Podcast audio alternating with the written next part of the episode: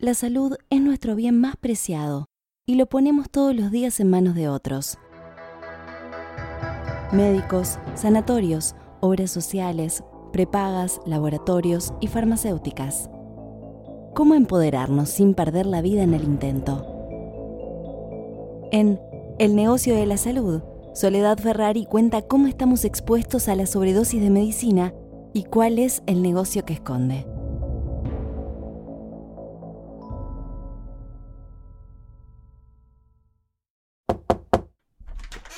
Vení, vení, pasá. Esto es No Ficción, el podcast de libros de Penguin Random House Grupo Editorial. Gracias por acompañarnos. En No Ficción leemos con vos. Te invitamos a descubrir nuevos mundos. Un viaje sin escalas de la mano de los autores más reconocidos.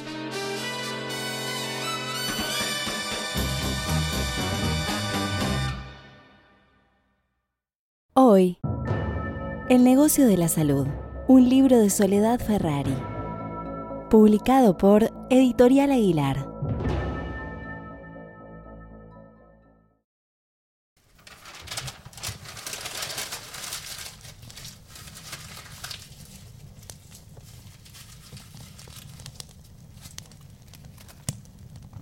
Quemadas, reducidas a cenizas. Así fue como terminaron las acciones que tenía Mauricio Velocopit del Sanatorio Metropolitano, luego de una feroz discusión con sus socios. Uno de ellos prendió fuego los documentos de la sociedad y este episodio habría sido el desencadenante del principio del fin y también el motor que impulsaría a Claudio Velocopit, años más tarde, a tomar con éxito la posta de su padre. Como consecuencia de la salida intempestiva del metropolitano, el empresario había perdido una gran cantidad de dinero y su cuerpo no lo resistió. La mañana en que murió su padre, el fundador de Swiss Medical Group, que por aquel entonces tenía 12 años, juró que algún día sería el dueño de la clínica más importante de Argentina. Y cumplió. Su vida bien podría ser un thriller cinematográfico. Además de ser el dueño de SMG, el holding de salud que monopoliza el mercado argentino y que factura 10 mil millones de dólares por año, es productor de cine y de televisión. Ama los medios y la ficción. Fue socio de Daniel Haddad en Canal 9 y de Marcelo Tinelli en Radio del Plata. También soñó con vivir de la actuación, pero desistió mientras trabajaba como productor del actor Antonio Gasalla y se dio cuenta de que ni arriba ni detrás del escenario llegaría a tener la fortuna que ansiaba. Ya estaban en este negocio. Comercializar seguros era mucho más redituable, recuerda tanto más beneficioso en lo que a resultados económicos se refiere, resultó que fue uno de los empresarios argentinos involucrados en la causa de los Panama Papers. Velocopit registró seis firmas en las Islas Vírgenes en 2015, aunque ya había incursionado en una sociedad panameña por 2005. Claudio Velocopit superó sus expectativas infantiles y a sus casi 60 años trabaja con la pasión del primer día entre todas sus empresas de salud, suma más de un millón de afiliados y más de 10.000 empleados. A pesar de que su negocio es un éxito, se queja de que la salud no da plata. Él mismo dice que su empresa se forjó gracias a las reservas que fue generando y a los inmuebles que fue adquiriendo. Swiss Medical es la empresa del holding que genera menos ganancias. Para sobrevivir le alquila su edificio a la compañía de seguros, Tuvimos suerte. En los últimos dos años pudimos invertir más de medio millón de dólares en las instalaciones de la Suizo, cambiar monitores, mejorar las salas de parto y algunos quirófanos. Se jacta de haber revolucionado la concepción de la atención de los pacientes para transformarlos en clientes. Es que hasta 1991, en las clínicas y en los hospitales de la Argentina, asegura, se trabajaba con tecnología vieja. Las camas se subían con manivela y la comida se servía en tachitos de acero inoxidable. Fue en la falta de servicios donde advirtió una oportunidad y un mercado. Así fundó la maternidad suizo-argentina, donde los pacientes serían atendidos como si estuvieran en un hotel cinco estrellas, hecho que revolucionaría la actividad médica.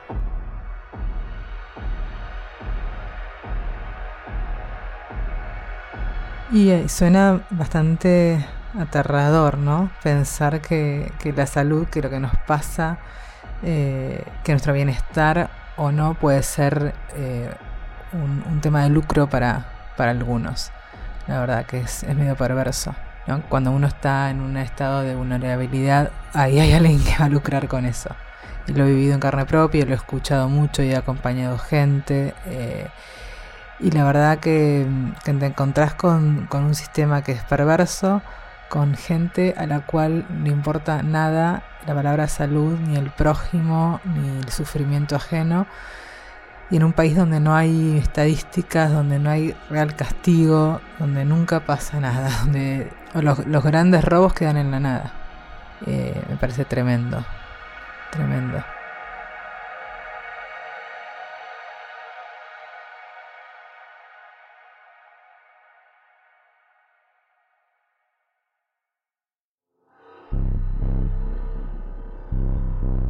Acceder a un sistema de salud implica un privilegio.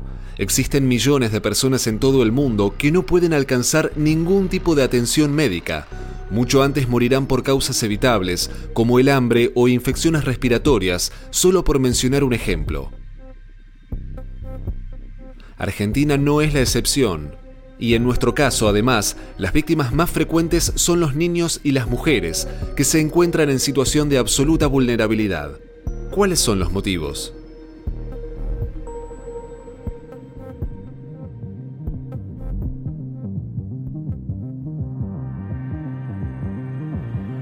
Por empezar, ya eh, en, el nacimiento se produce ya como, como algo tremendo que es eh, cuando separan brutalmente al, bebé de su mamá. La gente no toma conciencia de lo que es eso, de lo que determina en la vida de un ser humano. Eh, muchísimas mujeres no saben lo, que, lo importante que es, por ejemplo, la hora sagrada, que es mantener al bebé pegado a su mamá ni bien nace. Bueno, eso en la mayoría de los lugares no ocurre salvo que vos te hayas tomado el trabajo de llevar la ley de parto respetado y, todo como una especie de guía de parto de lo que vos querés que hagan y que no hagan. ¿no? Imagínate lo, brutal que, se volvió el parto para que hayan tenido que sancionar una ley de parto humanizado y respetado y que vos la tengas que llevar en el bolsito con las cosas del bebé para que nadie te, te pase por encima o nadie vulnere tus derechos. Entonces ya, ya de movida arrancamos así, ¿no? con el bebé maltratado, el bebé y su mamá. Por eso, bueno, está eh, esta nueva figura de violencia obstétrica, hay una comisión dentro del Ministerio de Salud, que teníamos ministerio, ahora tampoco hay Ministerio de Salud, ¿no? Para defender los derechos de estas mujeres. Entonces, ya, digamos, un sistema que vulnera los derechos de, dos personas indefensas en un momento del nacimiento, que es madre e hijo, de ahí para, para arriba, bueno, imagínate lo que puede pasar.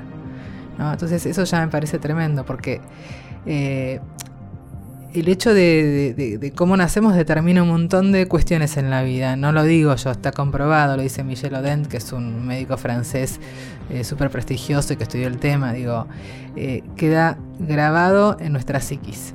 Entonces, ya nacemos de una manera, si, no estamos informados, de una manera violenta.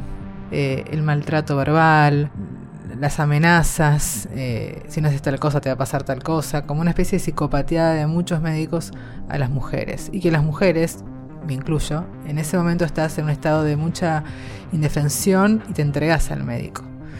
Y bueno, y después con los años descubrís que pues, las cosas podrían haber sido de otra forma.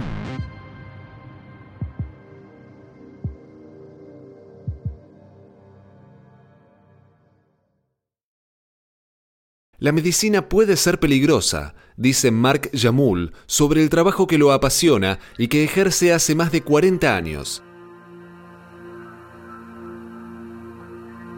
Este prestigioso médico belga habla desde la experiencia de atender hombres y mujeres devastados por diagnósticos mal transmitidos, mal elaborados, de ser testigo del abuso de la prescripción de medicación por parte de colegas, de acompañar a pacientes que han perdido la vida intentando malcurarse. Alertado por los estragos que causa el exceso de medicina, comenzó a investigar las dolencias de las personas que acudían a su consultorio y no tardó en descubrir y luego explorar la angustia oculta que los había llevado hasta allí. Dejó de lado el dolor superficial de los consultantes y dispuso sus oídos a las razones, una separación, una pérdida, un despido, cualquier tipo de conflicto que podrían estar provocando el malestar físico y emocional reconfirmó lo que intuía. No había medicamento más poderoso que la escucha y el respeto por el curso natural de algunos procesos. En el viejo continente, para Yamul, la medicina también se ejerce de manera crítica. Mi profesión se pervirtió, afirma, y está convencido de que sucede desde la década de 1980, cuando el ataque de pánico se convirtió en un negocio y en una creación de la industria para vender antidepresivos, etapa en la cual asegura que el trabajo del médico comenzó no solo a ser un eslabón fundamental de la industria farmacéutica, sino a ejercerse de manera precaria, apurada y despersonalizada. Esto no es gratuito para la salud de nadie, ni tampoco para el sistema.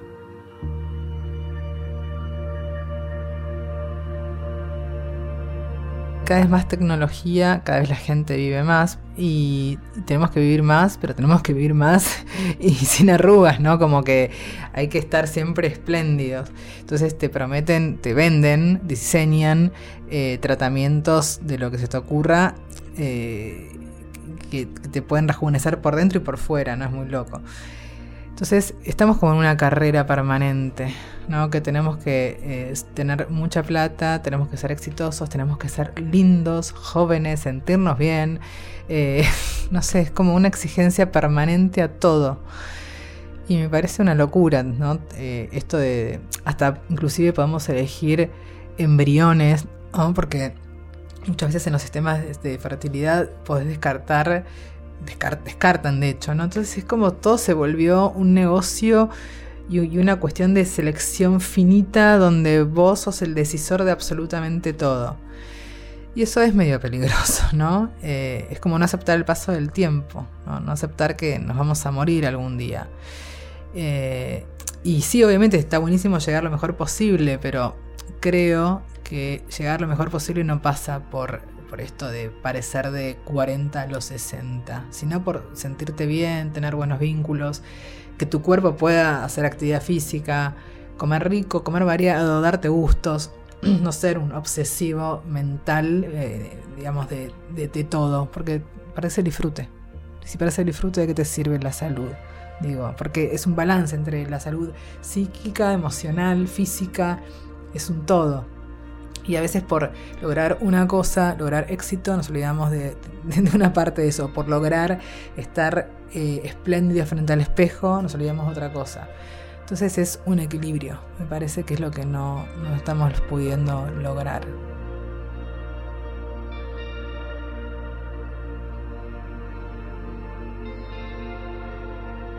En la corporación hospitalaria, las internaciones innecesarias son exageradamente habituales cada vez que se decide internar por las dudas o innecesariamente a un paciente, se pone en funcionamiento una cadena de riesgos y de gastos.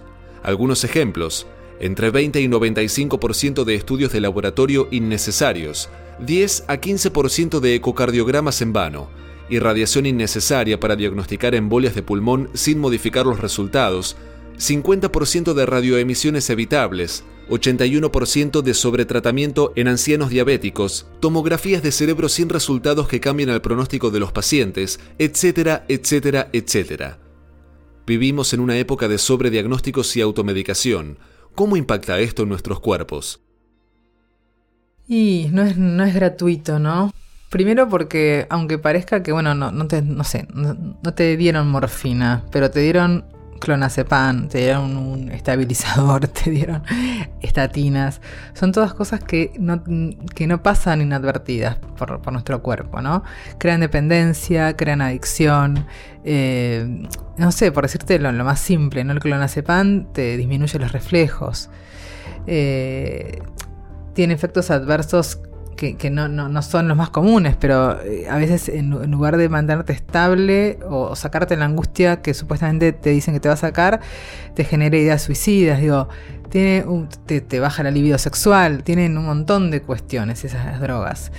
Y, cada vez las tomamos más, eh, así como el cigarrillo es adictivo, el alcohol, bueno, estas drogas también son adictivas.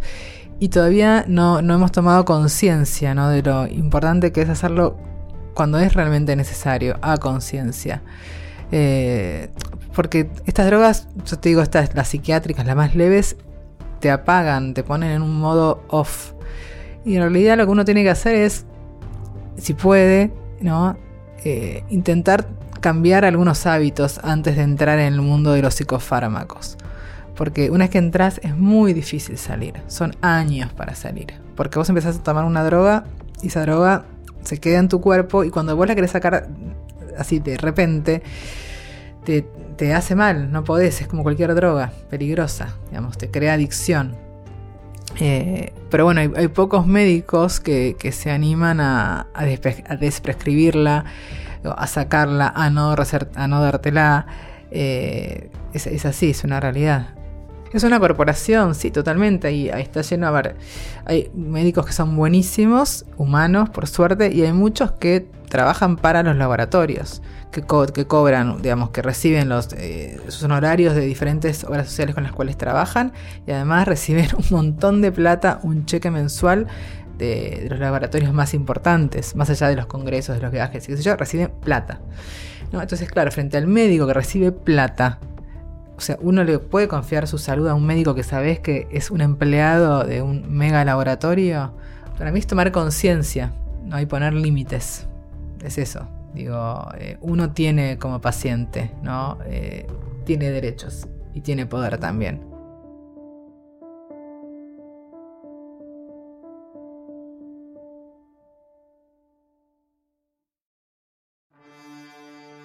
Hacemos una pausa ¿Sabes qué es un audiolibro?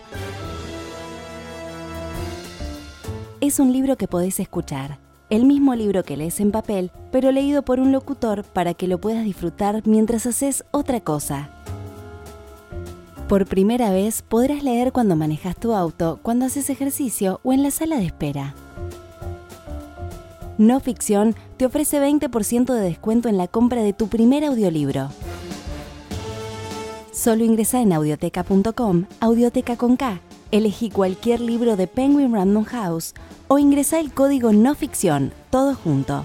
Te dejamos los links en la descripción de este episodio. Listo, nunca pares de leer.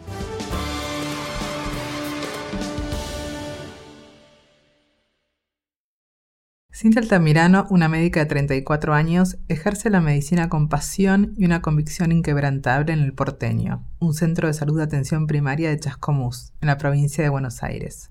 Su vocación se despliega de lleno en esta ciudad por las tremendas afecciones que padecen los vecinos, consecuencia de un grave problema ambiental que repercute directamente en su salud. Aquí se registra un alto índice de yodo en el agua, en la tierra y en el aire lo que produce hipotiroidismo en un importante número de mujeres con las consecuencias que esta enfermedad genera, infertilidad, alteraciones mentales, entre otras. Antes de comenzar la primera consulta de la jornada, me explica cuál es la posición del médico generalista frente a la persona que lo consulta. La persona elige vivir de determinada manera y como médica no lo cuestiono.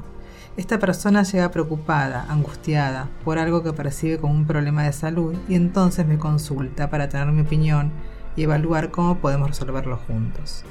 El paciente es un sujeto desde el primer momento en el que el médico se introduce en su barrio para observar cómo vive, dónde vive, con quiénes y qué recursos tiene. En este sentido es diametralmente diferente a la medicina convencional y tiene muchas más similitudes con la mirada del viejo médico rural que ejercía su práctica cuando el contacto corporal era el principal instrumento para diagnosticar, incluso para tratar. Roxana Chávez ha tenido días mejores. Arrancó la semana con el maldito veneno, como ella menciona la quimioterapia. La última, según su oncólogo, para ahuyentar a la enfermedad que, al parecer, no pudo conquistar su cuerpo. Ella prefiere no nombrarla, no le quiere dar más identidad. Además del cáncer al que le presenta batalla hace más de dos años, tiene que lidiar con la perversidad del sistema de salud. Cualquier persona que se enferme en nuestro país tendrá que asumir varias luchas y la pelea contra la burocracia, la desidia y la falta de insumos es una de ellas. En la Argentina de la década del 50, atenderse en una institución pública era una buena opción. Tanto médicos como pacientes se sentían a salvo allí. Pero un mal día, nadie más se sintió seguro. Los hospitales se convirtieron en lugares temidos y semiabandonados. Los pacientes pasaron a ser potenciales enemigos y los médicos víctimas y victimarios.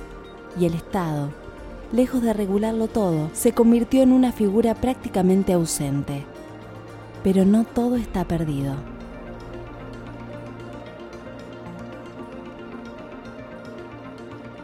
Yo creo que es primero encontrar al médico, al médico con el que vos te sientas cómoda, uno que te dé tiempo, que no esté apurado, que te conozca, viste, es el antiguo médico antes de la familia, ese que, conocía toda la, historia familiar. Bueno, hoy un poco esos son los médicos generalistas, ¿no? que, laburan más en, en, barrios periféricos o en barrios carenciados, pero que la verdad que laburan súper bien y conocen la trama no solo familiar, sino de la comunidad. Eh, yo creo que, pasa por ahí, por encontrar un ese médico, que conozca tu historia, ¿no? Y, lo que te está atravesando en general. Y conocerse uno, su cuerpo, confiar en tu intuición y, confiar en, en lo que vos sentís frente a ese médico.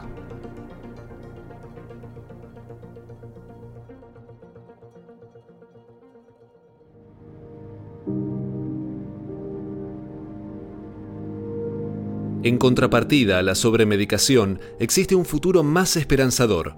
Diferentes especialistas que proponen un nuevo paradigma como la prevención cuaternaria para vivir con mayor independencia de la tecnología y de los laboratorios, de profesionales como los médicos generalistas que recorren barrios periféricos para conocer las problemáticas reales de la gente antes de diagnosticar y medicar ciegamente.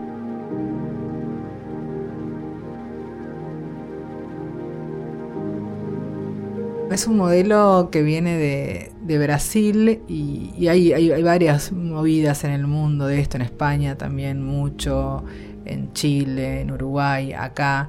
Es un grupo de médicos, inclusive hay psiquiatras que creen que lo mejor es prevenir antes que nada y no medicalizar sin sentido. ¿no? Inclusive hay psiquiatras que trabajan eh, desmedicalizando, desprescribiendo. Y tienen como un montón de reglas, por ejemplo, no usar remedios recién lanzados al mercado. Eh, bueno, tiene que ver con esto, con primero no dañar al cuerpo. Y, que todo y, restablecer la escucha, que es algo que se perdió, ¿no? El cuestionario, el famoso cuestionario de, que se le hacía antes al paciente, ¿no? Que hablabas un montón y a partir de eso vos ya podías hacer un análisis clínico del paciente sin, o sea, tocarlo, revisarlo y, la escucha, que se perdió. Escuchar, escuchar, escuchar y ver y conocer al paciente. Entonces, si el paciente te dice que está muy angustiado porque eh, acaba de morirse su madre, por, darte un ejemplo, y es lógico que está angustiado. O sea, ¿qué le vas a dar una pastilla porque, porque está angustiado? Es un proceso fisiológico. Eh, otra cosa es una patología. Es, respetan los procesos fisiológicos. ¿no? Tiene que ver con eso, con, no eh, encargar estudios sin sentido, no medicalizar cuando no es necesario. Básicamente con, la simpleza del respeto al ser humano, a su fisiología. Empoderar nuestro cuerpo, registrarlo, quererlo como es, imperfecto, no tan joven, no tan magro y atlético, cansado, marcado por el paso del tiempo y de las experiencias que tanto nos han enriquecido. Aprender a cuidarlo sin pánico a enfermarnos, agruparnos como lo que primitivamente fuimos, una tribu, para trabajar por el bien común, por tener la mejor salud pública y gratuita que podamos. Es un tema tan extenso, tan amplio, con, tanta densidad también, que es como que hay que saber manejar para darle al lector algo que no lo asuste, no lo apabulle y que le dé también un servicio. ¿no? Porque la idea de este libro es como, bueno, que te ayude a hacer algo, porque si, es solamente contarte el horror del sistema, bueno, ya lo ves todos los días. Eh, yo intenté contar un poco el desastre del sistema, eh, mecharlo con historias de gente que que le ganó el sistema, con gente que no le ganó el sistema, y también eh, presentar médicos diferentes, médicos que tienen otra propuesta, ¿no? Para que nosotros los pacientes también podamos elegir y empoderarnos y saber que tenemos derechos que no tenemos ni idea que existen, de que hay leyes que no se cumplen, pero que están de nuestro lado. Y que, con, y que esto se puede cambiar con la gente, básicamente, es tomando conciencia. O sea, no hay que esperar a que esto lo cambie el próximo gobierno ni el otro, porque no va a suceder. Yo creo que, pasa por uno, por las pequeñas elecciones de todos los días. Después de años de investigación en El negocio de la salud, Soledad Ferrari cuenta, sin dejar afuera su propia experiencia, cómo funciona el sistema de salud argentino, cómo estamos expuestos a la sobredosis de medicina y cuál es el negocio que se esconde, por ejemplo, detrás de la leche de fórmula y de las campañas contra el cáncer. Además, presenta posibilidades alternativas de prevención y cuidado en el marco de la medicina tradicional. Soledad Ferrari es egresada de la carrera de periodismo de TEA. Fue redactora de la revista Gente, para la cual cubrió temas vinculados a la Reina Máxima. Impulsó la creación de la revista Para ti, Mamá, donde ocupó el cargo de editora general. Se desempeñó también como editor en diversas revistas de Editorial Atlántida para niños y adolescentes. Es autora de las biografías no autorizadas Máxima, una historia real, junto a González Álvarez Guerrero y Las Laquier. Actualmente es directora de Big Stories, una productora de contenidos.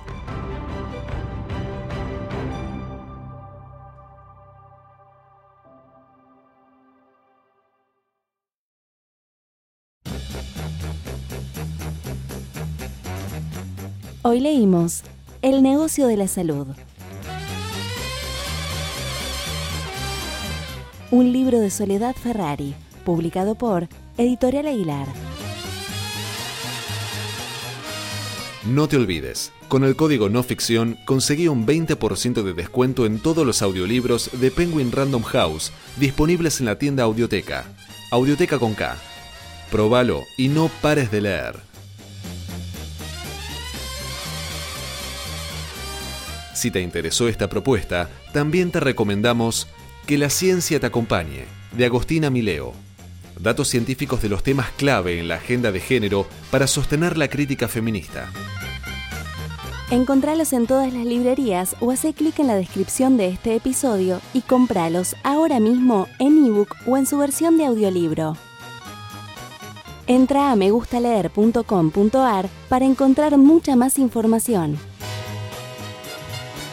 Recordá suscribirte a No Ficción en tu app de podcast favorita para no perderte ningún episodio.